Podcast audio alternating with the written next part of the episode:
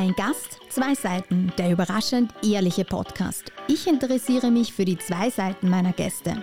Die öffentliche, vielleicht klischeehafte und die persönliche und wahrscheinlich ein Stück ehrlichere Seite. Mein Gast heute, Schwimmerin Mirna Jukic-Berger. Ein Gast, zwei Seiten, der überraschend ehrliche Podcast. Mit mir, Miriam Labus.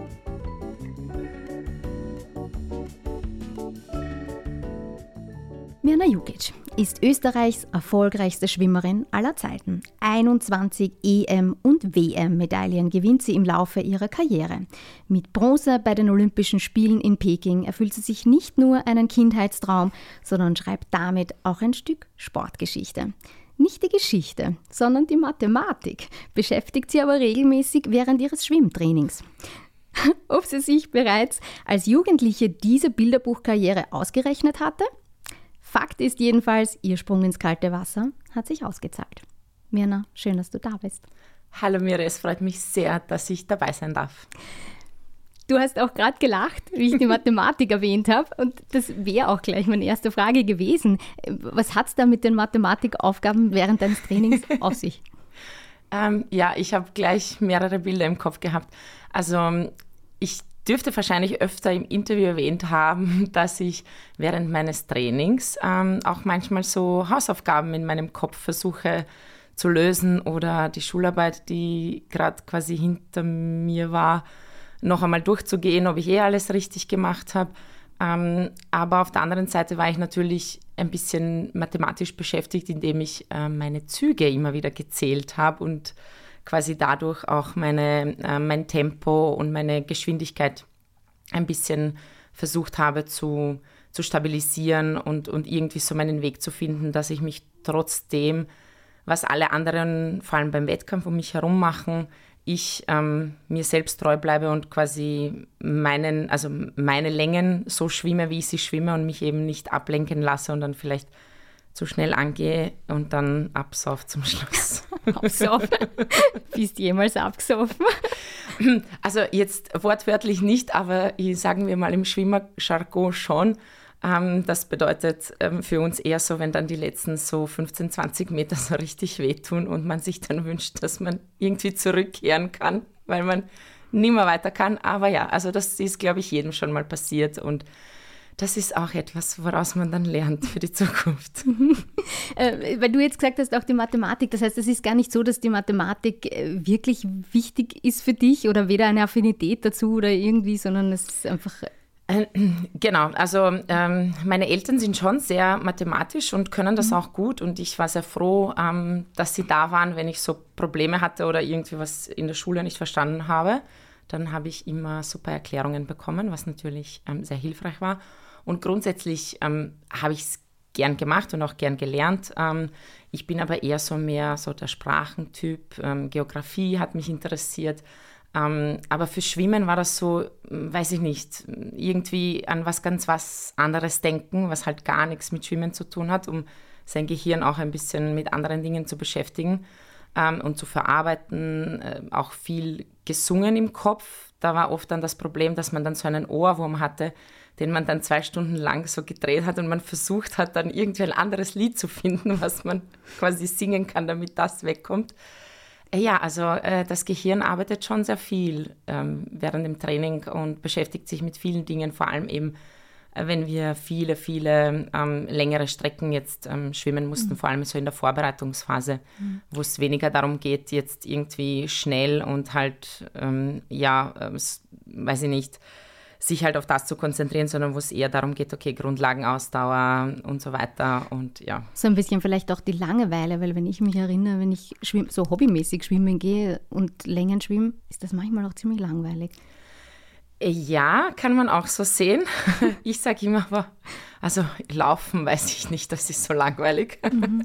Für mich ist halt Schwimmen ähm, auch so eine Art, ähm, ich nenne es jetzt mal Therapie. Also ähm, vor allem jetzt so, seitdem ich nicht mehr schwimme, ähm, wenn ich irgendwie viel im Kopf habe und mich viele Dinge beschäftigen, die ich irgendwie mit mir selber verarbeiten möchte, dann freue ich mich, wenn ich die Zeit habe, schwimmen zu gehen, weil da bin ich für mich, da bin ich alleine, da habe ich meine Bahn, da ist mein Kopf unter Wasser. Ähm, da kann ich nicht reden, obwohl ich irrsinnig gerne rede, aber das ist super, weil man sich da wirklich nur auf sich selbst konzentrieren kann. Und das Schwimmerische passiert ja bei mir automatisch. Das ist ja, also ja, ich muss jetzt nicht darüber nachdenken, wie ich schwimme, das mache ich kann aber meinen Kopf eben damit beschäftigen, okay, ähm, weiß ich nicht, mit, mit jeglichen Themen, die gerade jetzt in meinem Kopf sind und die ich gerne halt äh, verarbeiten möchte. Mhm. Und ist es aber vielleicht auch so, dass es so dieses beim Sport manchmal auch so dieses totale Runterkommen und an gar nichts denken auch ist manchmal auch gut. Den Kopf freikriegen, sagt man ja vielleicht auch so umgangssprachlich manchmal, beim Sport kriege ich so den Kopf frei. Ja, eben. Ja. Also ähm, manchmal nutzt man den Sport auch, um wirklich an gar nichts zu denken. Und manchmal nutzt man ihn dafür eben Dinge, an Dinge zu denken, damit man danach den Kopf frei hat. Mhm. Und das ist irgendwie so dieses, ähm, das, das Entspannende an der ganzen Geschichte, dass man nachher dann aus dem Wasser rausgeht und sich denkt, boah, cool was, jetzt bin ich wieder bei mir, jetzt geht es mir wieder besser. Also quasi den Sport dazu nutzen, ähm, als erstes sich zu bewegen, Kreislauf in Schwung zu bringen und einfach wirklich diese Gedanken auch zu ordnen und dann ja wieder, ich sag, ich weiß, das klingt so philosophisch, aber so wieder bei sich zu sein. Mhm.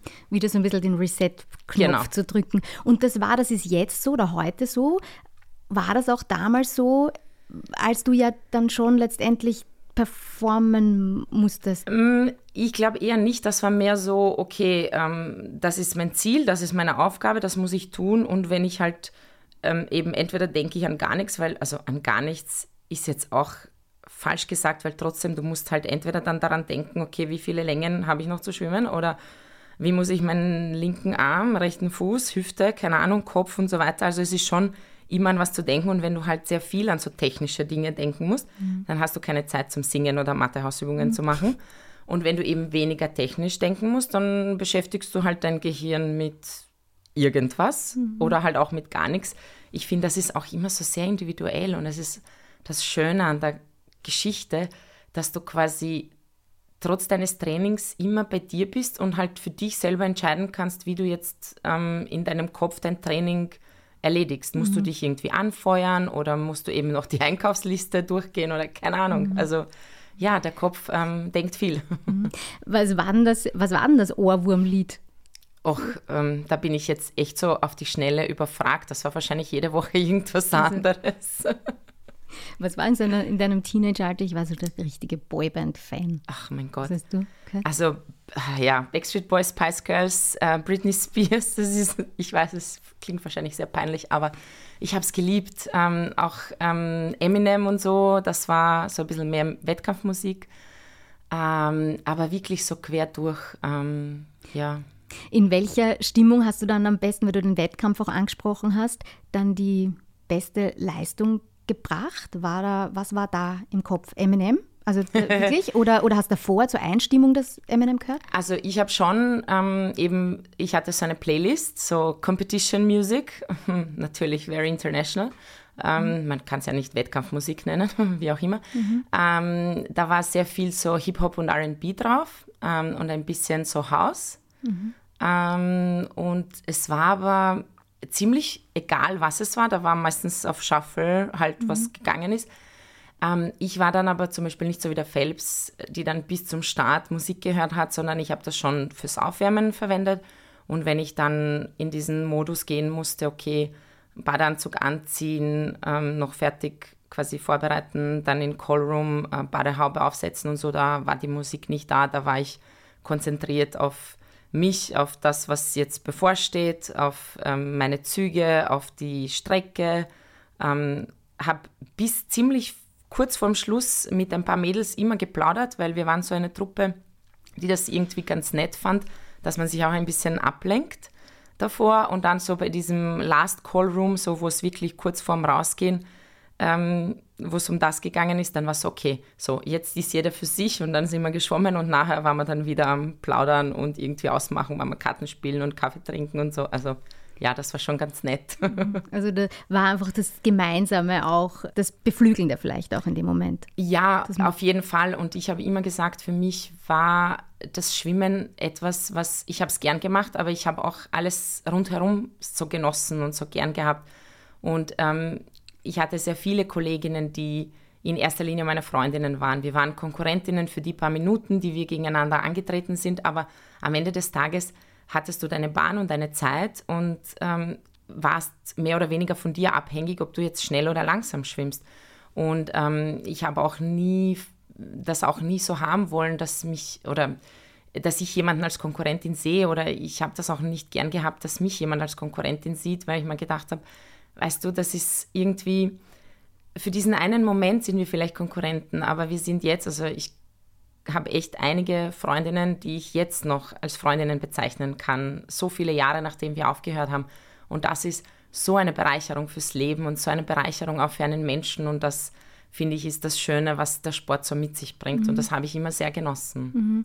Das klingt sehr ideal und sehr, sehr schön. Ähm, und natürlich, deinen Part kannst du ja auch beeinflussen, indem du sagst, ich sehe euch, ja, wenn wir im Wasser sind als Konkurrentinnen, aber danach ist wieder alles gut und, und ja, die bessere gewinnt ganz fair. Aber letztendlich, was die anderen dann denken oder ob die anderen dich als Konkurrentin sehen, das hast du natürlich nicht in der Hand. Aber das war offensichtlich. Wie war das? War das Natürlich hast du das nicht in der Hand, aber mhm. es, ist, es kristallisiert sich ja eh raus, weil es gibt Menschen, die verbringen gerne Zeit mit dir und du auch mhm. mit ihnen und manche, die, bei denen du das Gefühl hast, okay, da, da ist irgendwie, die Chemie stimmt nicht, sagen wir es mal mhm. jetzt so. Und das ist auch in Ordnung. Man muss ja nicht mit jedem befreundet sein und es muss dich auch nicht jeder mögen. Ähm, ist auch etwas, was man lernen muss, dass das so ist. Ähm, und, und dann ist es so, ähm, dann, dann ich habe für mich trotzdem beschlossen, dass ich jedem gegenüber respektvoll ähm, auftreten werde und jede meiner, ich nenne sie jetzt mal unter Anführungszeichen Konkurrentinnen, ist in erster Linie eine Respektperson, weil wir treten ja gegeneinander an. Und wenn von den 10, 15, 20 ähm, ein paar halt mit mir nicht können, ist ja auch okay. Und wenn ich ein paar davon habe, die eben bis jetzt meine Freundinnen sind, umso schöner. Mhm klingt wirklich sehr bilderbuchmäßig und wir sind ja eben jetzt auch auf der glänzenden Seite der Medaille-Seite in meinem Podcast. Und weil du auch gerade gesagt hast, niemand wird von allen gemocht, trotzdem wollen wir es manchmal, aber man muss es lernen. Wie hast du es denn gelernt? Weil es hat jetzt gerade sehr authentisch und sehr, ja, es muss mich nicht jeder mögen, Punkt, aber ich habe es gelernt. Wie hast du das gelernt? Ja, das war definitiv ein Prozess. Ähm, ich habe relativ früh angefangen, also ich war relativ jung erfolgreich und musste relativ jung lernen, äh, mit Schulterklopfern, mit Neidern, mit Leuten, die es dir wirklich vom Herzen auch gönnen, also mit allen umzugehen. Ähm, und war, hatte Gott sei Dank einen super Rückhalt von meiner Familie ähm, und habe dann relativ schnell, ich weiß jetzt nicht, ob es an dem liegt, dass ich, weiß ich nicht, schon eine gute Menschenkenntnis habe oder besitze, aber ich folge schon sehr meinem Herzen und auch meinem Bauchgefühl ähm, und er täuscht mich sehr selten. Ähm, und habe das halt dann einfach so gesehen, manchmal, okay, das ist jetzt der Job, das musst du machen und das ist jetzt deine Aufgabe, weiß ich nicht, ein Interview oder was auch immer jetzt oder Fotoshooting oder wie auch immer. Ähm, und du machst das professionell, das tust du und dann gehst du nach Hause und da hast du deine Familie, deine Freunde und mit der Zeit kristallisiert sich eh schnell raus. Und für mich war schon ähm, der entscheidende Moment oder halt das Ereignis, wie ich an pfeiferischen Drüsenfieber erkrankt bin und sechs Monate ähm, nicht trainieren konnte, nicht Wettkämpfe machen konnte, also ich war wirklich out of order, da hat sich für mich sehr viel getan in der Hinsicht, okay, wer ist jetzt wirklich an meiner Seite, weil er mich mag, so wie ich bin und weil er mich einfach als Mensch unterstützt, egal was ich mache. Und wer ist nur quasi da, weil er irgendwie in irgendeiner Art und Weise von mir profitieren kann.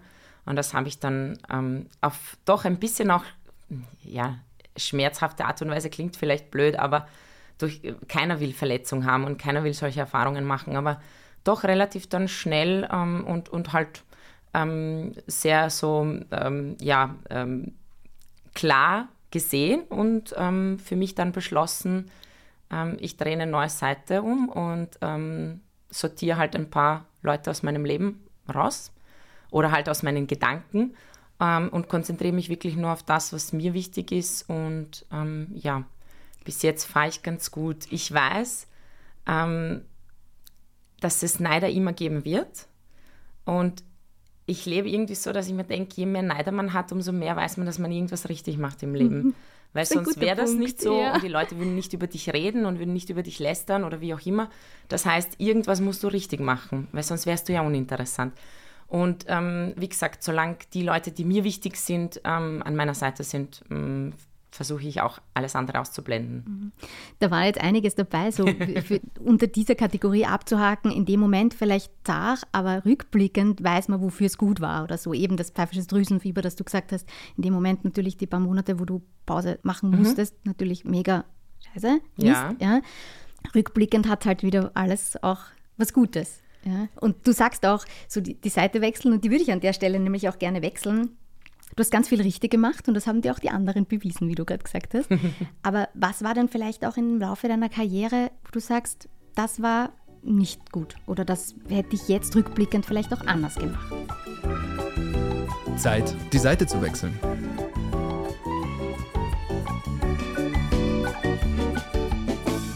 Boah, das ist eine gute Frage. Ich muss ehrlich gestehen, ich habe das nie so gesehen oder nie drüber nachgedacht, äh, weil ich der Meinung bin, dass alles im Leben mit einem Grund passiert, auch wenn es manchmal wehtut oder schmerzhaft ist oder man es halt nicht versteht. Ähm, ich weiß nicht, ich hatte halt das Glück, dass eben, manche würden sagen auch manchmal ein Pech, dass mein Papa mein Trainer war, ähm, weil er natürlich auf der einen Seite halt alles gewusst hat und alles gesehen hat, aber auf der anderen Seite war das halt auch dann der Vorteil in der Zusammenarbeit und er konnte genau das Training anpassen an ähm, meinen Zustand, an meine irgendwie, weiß ich nicht, körperliche Verfassung, ähm, Stress in der Schule oder wie auch immer. Ähm, und das hat, also ich sehe am Ende des Tages, dass das Positive viel mehr überwiegt, als irgendwie vielleicht, ja, okay, dann was halt, ja, dann hat halt der Papa vielleicht dann nicht jedes Mal gesagt, ja, Leiwand, geh fort oder so, aber wollte ich jetzt auch nicht. Also von dem her, ich weiß gar nicht, ich hätte vielleicht manchmal ähm, den Umgang mit manchen Journalisten anders gemacht. Vielleicht wäre ich manchmal irgendwie von Anfang an ein bisschen, ähm, wie soll ich sagen, entscheidender gewesen. Also, dass ich quasi sage, ja, nein, so machen wir das oder so machen wir das nicht. Und mich nicht dann so ein bisschen überreden lassen. Ähm, mhm. Aber grundsätzlich, ähm, ja, das Einzige, hm, siehst, wenn man drüber nachdenkt, dann fällt es einem ein. Ähm, was ich anders machen würde, wenn ich es nochmal machen könnte, wären die Olympischen Spiele 2004 in Athen. Mhm. Da war ich viel zu sehr von allem irgendwie mitgenommen und, und überwältigt und ich habe mich viel zu sehr von diesem Ganzen leiten lassen. Ich, ich war irgendwie so in, in so einem Element von irgendwie Freude und boah, es ist alles so aufregend und es war alles so heiß und dass ich dann irgendwie nicht so viel gegessen habe, weil, weil eh alles so super war und, äh, und dann relativ, also in relativ kurzer Zeit so zwei, drei Kilo abgenommen habe, ähm, was natürlich bei den Olympischen Spielen jetzt nicht so von Vorteil ist, wenn man eigentlich dafür trainiert hat. Und ähm, ich glaube schon, dass das auch einer der Gründe ist, warum ich halt nicht die Leistung erbracht habe, die ich mir erhofft habe und für die ich eigentlich mehr als gut genug gewesen wäre, weil ich es ja schon ein, zwei Monate vorher ja bewiesen habe. Aber ja, also das hätte ich vielleicht, ähm, sagen wir mal so, wenn ich die Erfahrung hätte, die ich jetzt habe und nochmal 18 wäre, würde ich das anders machen. Aber es ist nicht so. Und auf der anderen Seite war das auch etwas, was mich dann für Peking auch gelehrt hat. Und natürlich bin ich dann auch ähm, ein bisschen älter, älter. gewesen mhm. und mehr Erfahrungen gemacht. Also ich weiß nicht, äh, am Ende des Tages, alles, was passiert, ist irgendwie eine Erfahrung, aus der man hoffentlich für die Zukunft lernt. Mhm, mh. Auch da hast du ganz viele Beispiele davon gegeben, weil sowohl was den Umgang mit den Journalistinnen und Journalisten betrifft, als auch eben jetzt da so von die Olympischen Spiele, das überwältigt sein, ist natürlich letztendlich auch menschlich, dass man da so überrollt ist von den Emotionen und so und sich dann vielleicht auch ab ablenken lässt. Aber würdest du sagen, dass du da vielleicht auch auf dein Bauchgefühl in dem Fall nicht so wirklich oder auf dich nicht so gut gehört hast? Gab es da andere, die dich auch beeinflusst haben oder so? Ich glaube, dass es halt eben genau das ist. Ich habe einfach so gefühlt, wie ich halt gefühlt habe also und schon. ich habe das halt nicht verdrängt. Ähm, ich habe mit einigen Athleten und Athletinnen im Vorfeld halt darüber gesprochen, weißt, so erstes Mal Olympische Spiele, was, was erwartet mich da und so. Und alle haben gesagt, lass dich ja nicht von dem ganzen rundherum blenden und ablenken. Naja, genau, super. Das ist, es ist eh der Klassiker, oder? Mach das ja nicht. Na, genau das macht man dann. Ja. Aber das ist, ich glaube, dass man das gar nicht so beeinflussen kann. Ich glaube, das ist einfach ein Erlebnis und etwas, was geschieht und du lässt es dann halt zu, weil es dir irgendwie gut tut, weil es irgendwie leibend ist und das alles ist so neu und du denkst dann halt gar nicht jetzt so sehr drüber nach, weil du dir, ja, ich habe eh trainiert und schwimmen kann ich eh und das, das wird schon passen. Und dann kommst du drauf, dass du irgendwie dann doch, hm, dann ja, doch vielleicht ein bisschen zu wenig Kraft gehabt hast für das, was du vorhattest. Mhm. Also vielleicht einfach auch ein bisschen unterschätzt. Genau. Ja. ja. Und du hast es zuerst auch angerissen, ähm, der Dinko, also dein Bruder, der Papa, der Trainer und so. Ich habe mir überlegt, ob ich es bei der ersten Seite quasi ansprechen soll und möchte es aber jetzt gerne ansprechen, mhm. weil ich eben mir auch denke, ist da nicht auch der Konflikt vorprogrammiert? Weil wir ja, je näher uns Menschen stehen, desto, wenn mal was nicht so läuft, desto mehr tut es halt auch, stärker tut es halt auch weh. Ja? Da stelle ich mir als einen inneren Konflikt auch manchmal vor, für euch alle drei nämlich auch. Ja, es ist ähm, sehr vielseitig, äh, würde ich mal sagen. Deswegen würde ich es gar nicht jetzt nur auf die eine oder nur auf die andere Seite mhm. ähm, geben. Es ist super, also ich habe jetzt selber zwei Kinder und ich kann mir nicht vorstellen, dass ich die jemals trainieren würde.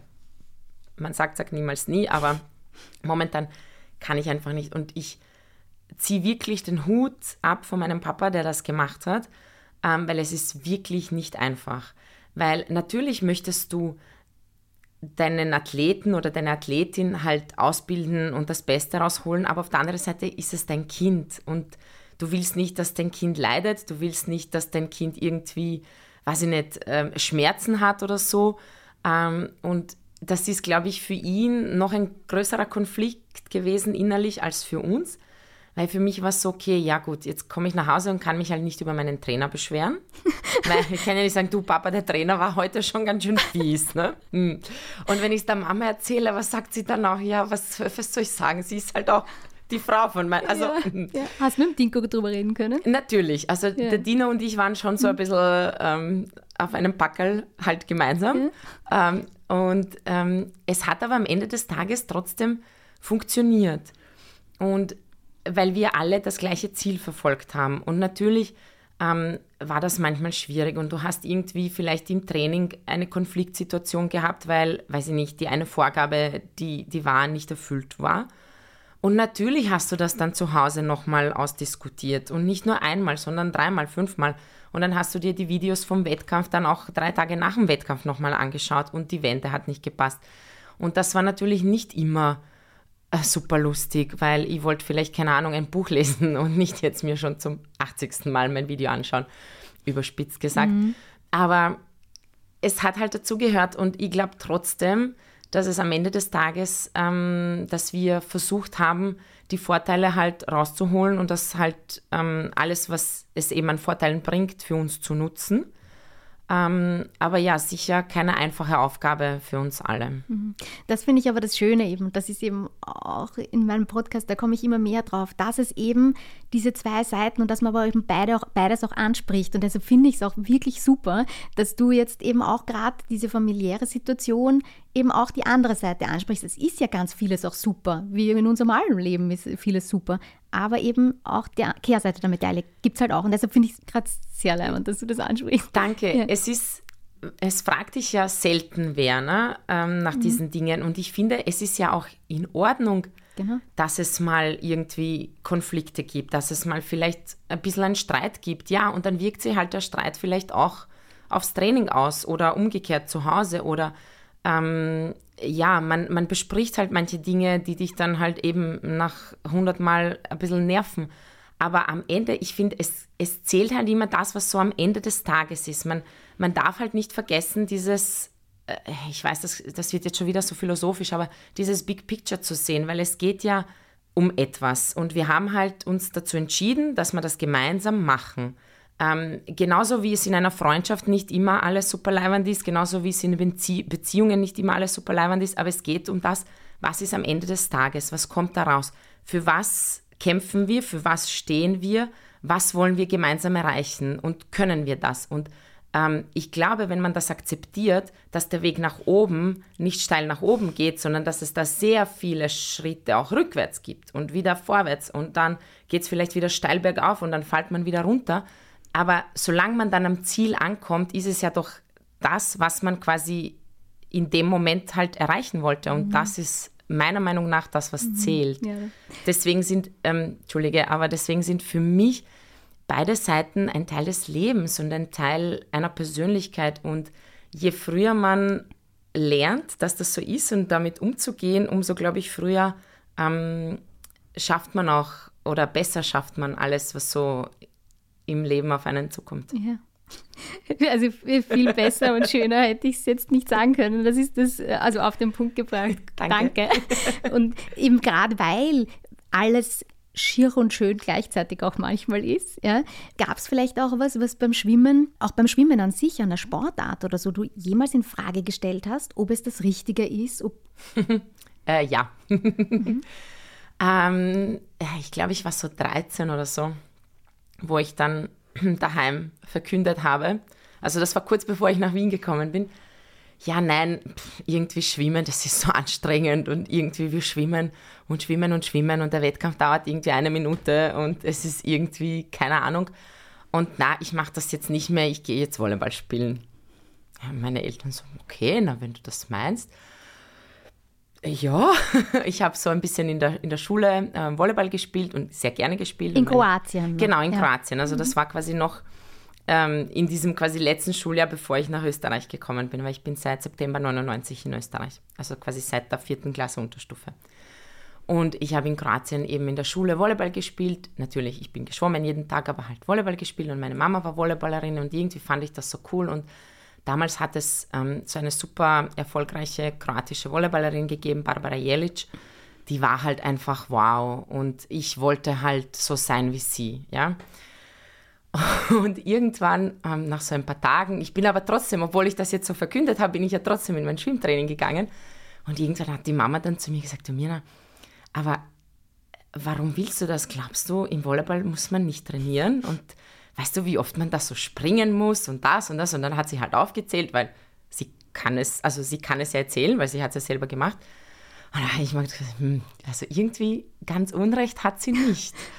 Und, und da hat es halt bei mir Klick gemacht, dass sie im Endeffekt, egal was du machst, egal ob es Sportart ist, egal was, du musst halt hart dafür arbeiten. Und es gibt so Momente, wo es dir am Nerv geht und wo du nicht willst. Und dann gibt es Momente, wo du super leibend findest. Und das hat dann so dieser, die Mama war halt, ich weiß nicht, jetzt rückblickend, die war halt immer so die, die mich aus allen jetzt unter Anführungszeichen gerettet hat, was so in meinem Kopf herumgeschwirrt ist. Ähm, du musst für alles trainieren und damit war für mich klar, ich, ich schwimme so gern. Jo, eh, ich spiele ja Volleyball auch gern und das kann ich ja hobbymäßig in der Schule noch weitermachen, aber Schwimmen ist meine Leidenschaft. Ich bin so gern im Wasser, ich, ich liebe es und ich gebe das nicht auf. Und außerdem habe ich mir vorgenommen, ich will zu den Olympischen Spielen. Und ich gehe jetzt dafür trainieren und das mache. Und damit war halt die Sache erledigt. das ist es, auch das ist ein super, super Punkt, weil von der Distanz schaut vieles auch so super schön aus. Eben wie du sagst jetzt, das Volleyball, das du ja so ein bisschen nebenbei lieb gemacht hast, aber halt jetzt nicht so wie den Schwimmsport. Und wenn man dann aber tiefer reinblickt oder den wirklichen Einblick kriegt, durch deine Mama zum Beispiel, dann erkennt man, es ist überall anstrengend. Und ja, sie hat auch immer zu mir gesagt, wenn ich dann mal, boah, mal schon wieder ins Training und so, weil natürlich hat man auch die Tage, boah, schon wieder um halb sechs aufstehen und ins Training und wie auch immer. Und dann hat sie gesagt, Mirna, mich freut es auch nicht, jeden Tag in die Schule gehen. Aber es ist mein Job und ich mache es. Und Deine es, Mama ist Lehrerin. Genau, meine ja. Mama ist Lehrerin. Äh, und es überwiegen die Tage, wo es mir Spaß macht. Es gibt ein paar Tage, wo es halt nicht so viel Spaß macht. Naja, genau da. Aber genau da muss man halt gehen. Und genau so ist es im Sport. Genau an den Tagen, wo es dich halt gar nicht schert und was dich gar nicht freut. Genau da, ich weiß, das ist jetzt wieder so Klischee, aber es ist halt leider so. Genau da musst du aufstehen und wirklich gehen und das wirklich machen, weil die anderen schlafen halt auch nicht. Mhm. Die gehen auch trainieren und meckern halt nicht. Oder meckern auch, aber trainieren trotzdem. Und es war immer so, okay, Mirna, du kannst meckern und du weiter meckern, aber du hakeln.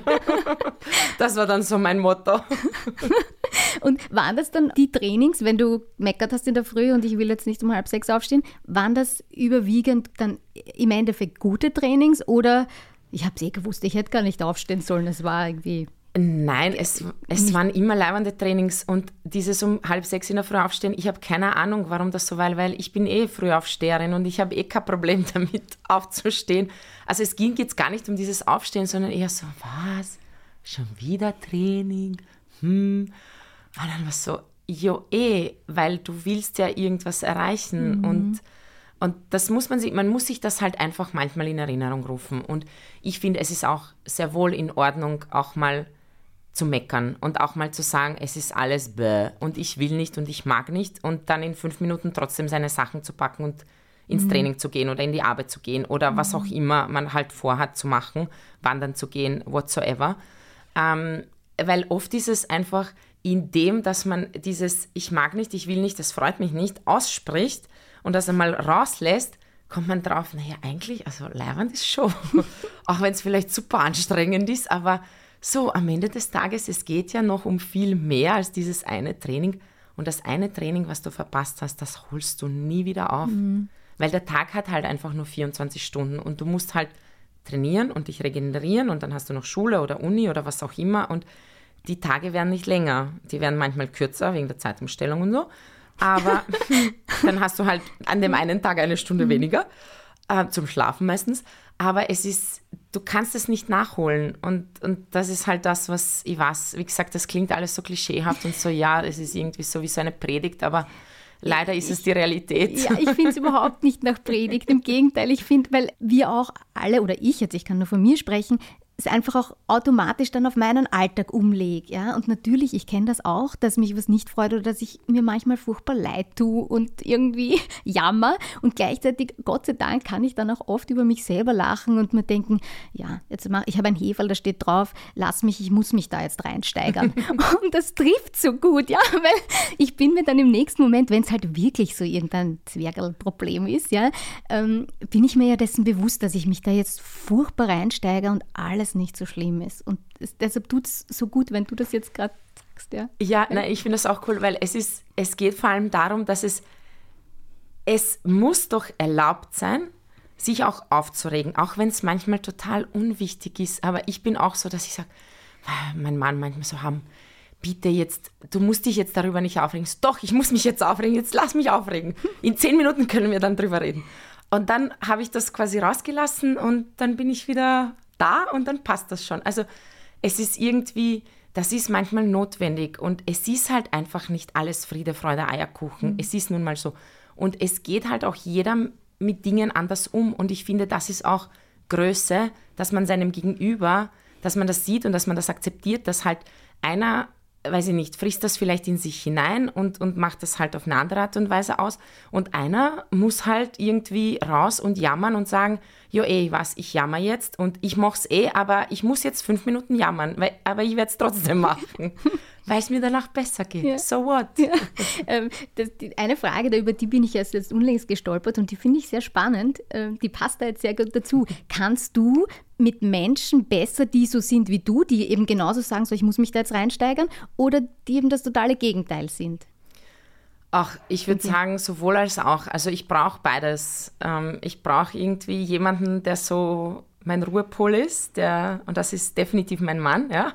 Auch Volleyballer übrigens. Ja, genau. Hat jetzt aber nichts damit zu tun, dass ich irgendwann Volleyball spielen wollte, aber ja, Volleyball ist schon so meine irgendwie zweite Leidenschaft.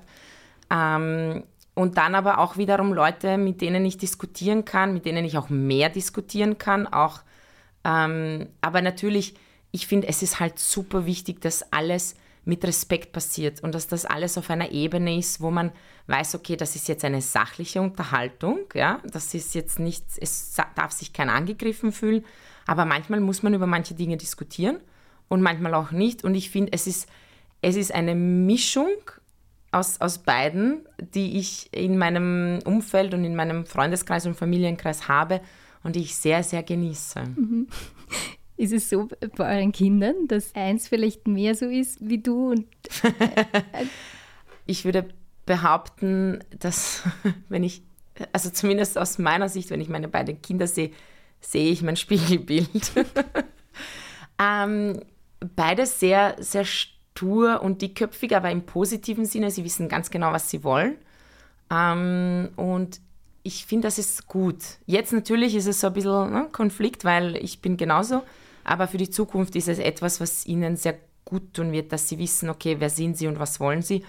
Und ähm, ja, es ist, wie soll ich sagen, ich lerne ja auch jeden Tag dazu mhm. und man entwickelt sich ja weiter und das ist ja das Schöne an, an der ganzen Geschichte, dass man halt als Mensch ähm, tagtäglich Neues lernt und wächst und irgendwie sich weiterentwickelt. Mhm. Ich möchte ein Thema noch ansprechen mhm.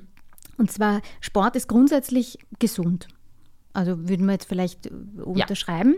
Ja. Äh, und irgendwann gibt es aber auch da einen Punkt, zumindest in meiner laienhaften äh, Ding, wo es dann vielleicht auch kippt, wo du zum Beispiel, weil du, man hört immer wieder, Sportlerinnen und Sportler nehmen dann Schmerzmittel, um anzutreten, weil es ist halt jetzt der Tag X und es bleibt da nichts anderes über.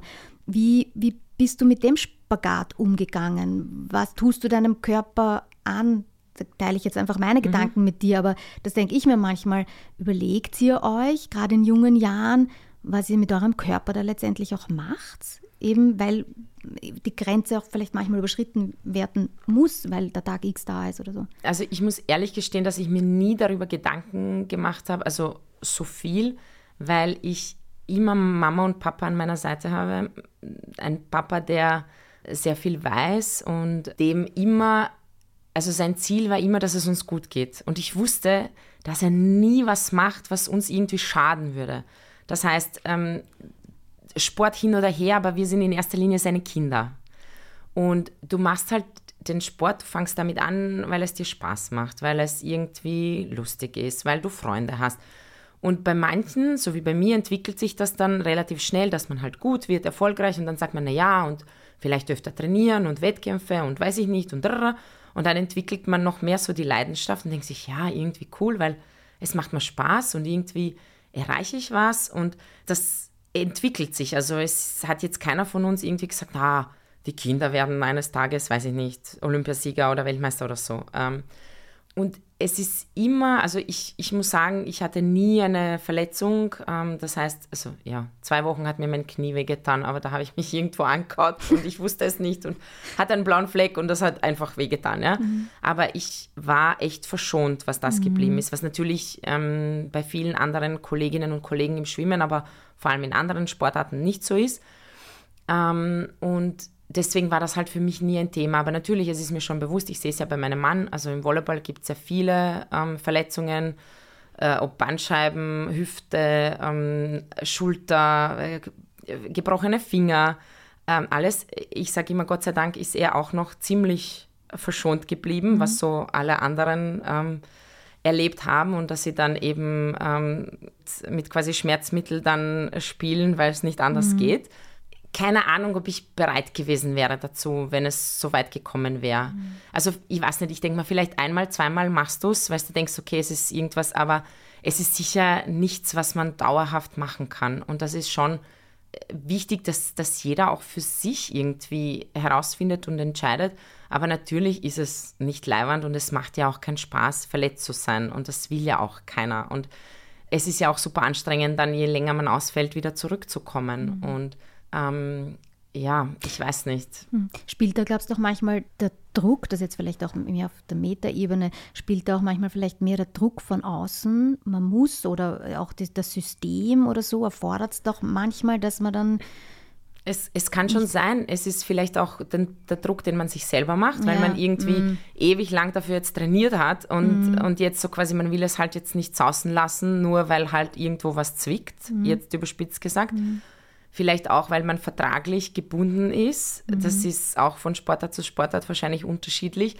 Also ich glaube schon, dass es da sehr, sehr viele Gründe unter Anführungszeichen geben kann oder gibt, warum man etwas macht oder nicht macht.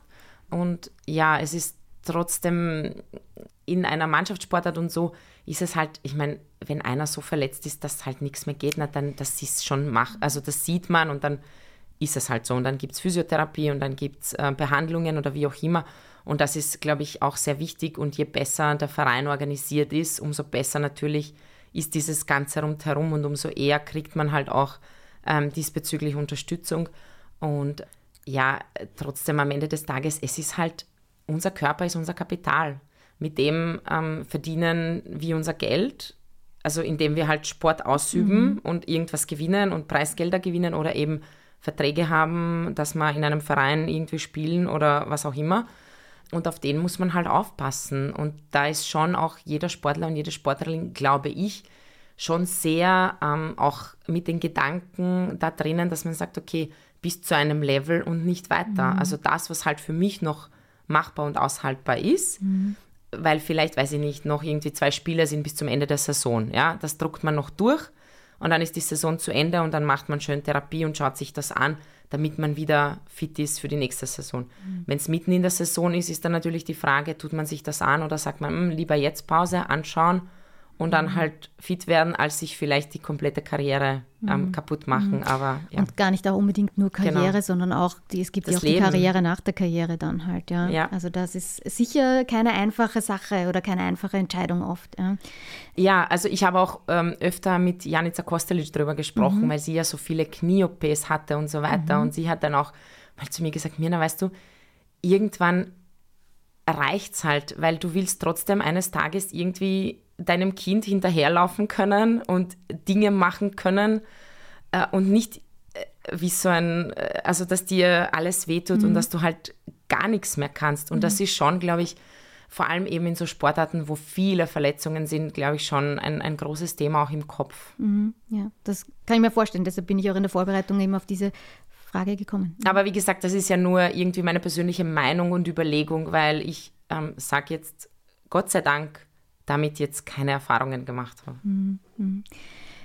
Ich, äh, die Zeit ist extrem schnell vergangen mit dir. Was? Echt? Wir ja. sind schon zu Ende? Oh mein Gott. Wir, wir, wir nähern uns langsam Nein. dem Ende.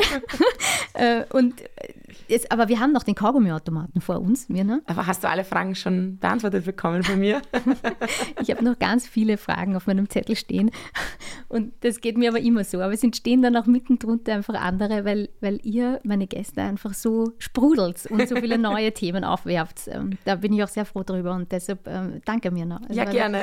Äh, wirklich großartig und bereichernd. Aber wir haben jetzt, wie gesagt, noch den Kaugummiautomaten vor uns. Und eine Entscheidung, äh, um die bitte ich dich jetzt, die bitte ich dich zu treffen. Und zwar vor uns steht ein roter Kaugummiautomat. Mhm. Links sind bunte, ziemlich große Kaugummikugeln drinnen und rechts sind bunte Zetteln drinnen. Und das sind Fragen und die, also Fragen, manche sind ganz witzig, manche sind unspektakulär, wie auch immer. Ich bin gespannt, welche Fragen du raustrittst und auf welcher Seite drehst du zuerst? Achso, ich muss beides? Du, unbedingt.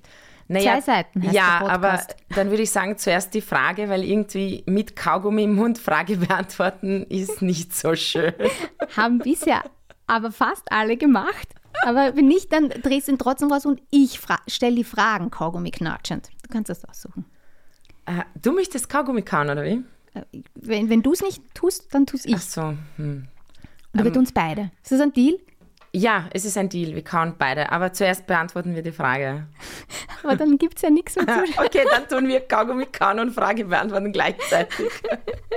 Du, du, du, drehst direkt hintereinander. Du darfst nur aussuchen, an welcher du zuerst drehst. Welcher Seite drehst du zuerst? Ah, bunte Kaugummi. Okay.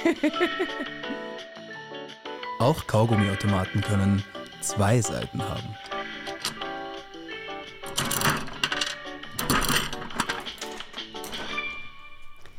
Hm. Oh, grün. grün. Magst du grün? I like. Ja, grün und lila sind meine Lieblingsfarben. Na bitte, lila gibt es nicht, also ist schon grün quasi der Jackpot. Dafür habe ich lila Haare. das habe ich mir eh gedacht, auch frisch gefärbt offensichtlich, oder? Eh schon länger. Das ist jetzt so, weiß ich nicht, seit fast einem Jahr habe ich jetzt lila Haare. Lila und grün. Ja. Und Sollte man in Wien nicht sagen. Ich wollte sagen, aber beide mischen. Aber, aber ich sage, äh, ich, es ist halt so, wie es ist äh, und ich mag es. Also ja. Jetzt dreh Hast du dein Kaugummi eigentlich schon? Nein, dann drehe ich auch jetzt nochmal. Bei mir kommt jetzt bitte rosa raus. Gelb. Nein, orange. Orange, okay. okay. Und jetzt, jetzt die Frage. Mhm.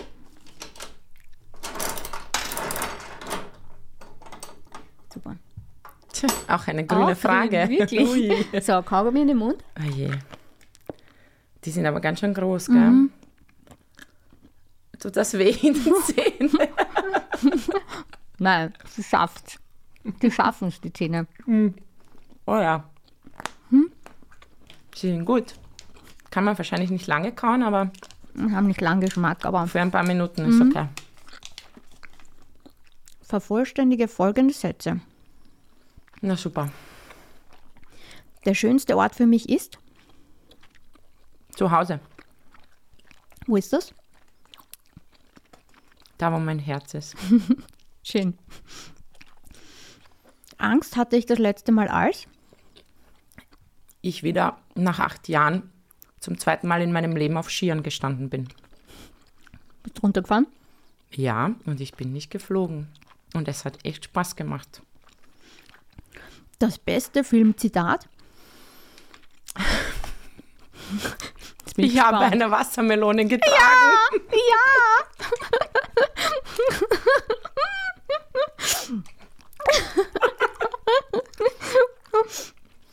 Unbedingt. Wir klären jetzt nicht aus, auf, von welchem Film es ist. Also wer das alle, nicht we- alle, weiß. Sollten alle wissen. Genau. Beste Film überhaupt. Also, Ja, definitiv. ja. Das möchte ich mir gerne abgewöhnen. Viel zu schnell emotional werden. Also ein bisschen zuerst einmal alles so sachlich und vielleicht auch mal runterschlucken und dann nachdenken und dann reagieren. Wenn ich nicht einschlafen kann, was mache ich dann? Also, was machst du dann?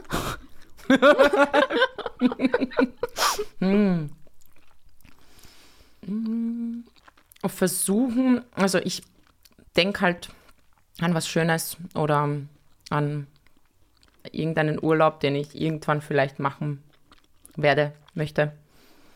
Aber ich muss ehrlich gestehen, ich habe nicht so wirklich Einschlafprobleme. Mein Tag ist sehr lang und sehr voll. Und ähm, wenn ich dann so gegen elf ins Bett falle, nachdem Kinder und Haushalt und alles fertig ist, bin ich relativ schnell weg. Also keine Einschlaftipps von Mirna Jukic. Mm, nein, das nicht. Ja, viel mit Kindern spielen, viel arbeiten, viel putzen und kochen und dann ist man eh so müde und trainieren.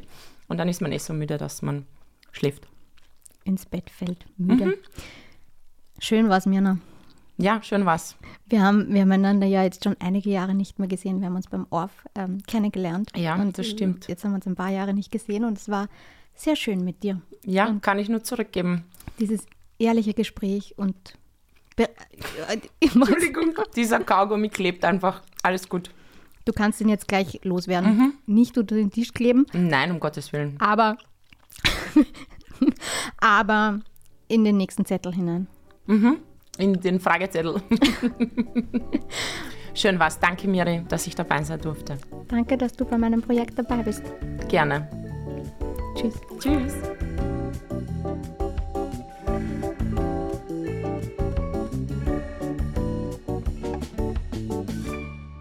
Weil wir gerade so unverblümt ehrlich sind, gestehe ich, dass ich die letzten zehn Jahre meine Social-Media-Kanäle ausschließlich passiv konsumiert habe und gerade erst beginne, Facebook und Instagram so richtig für mich zu entdecken und aktiv zu bespielen.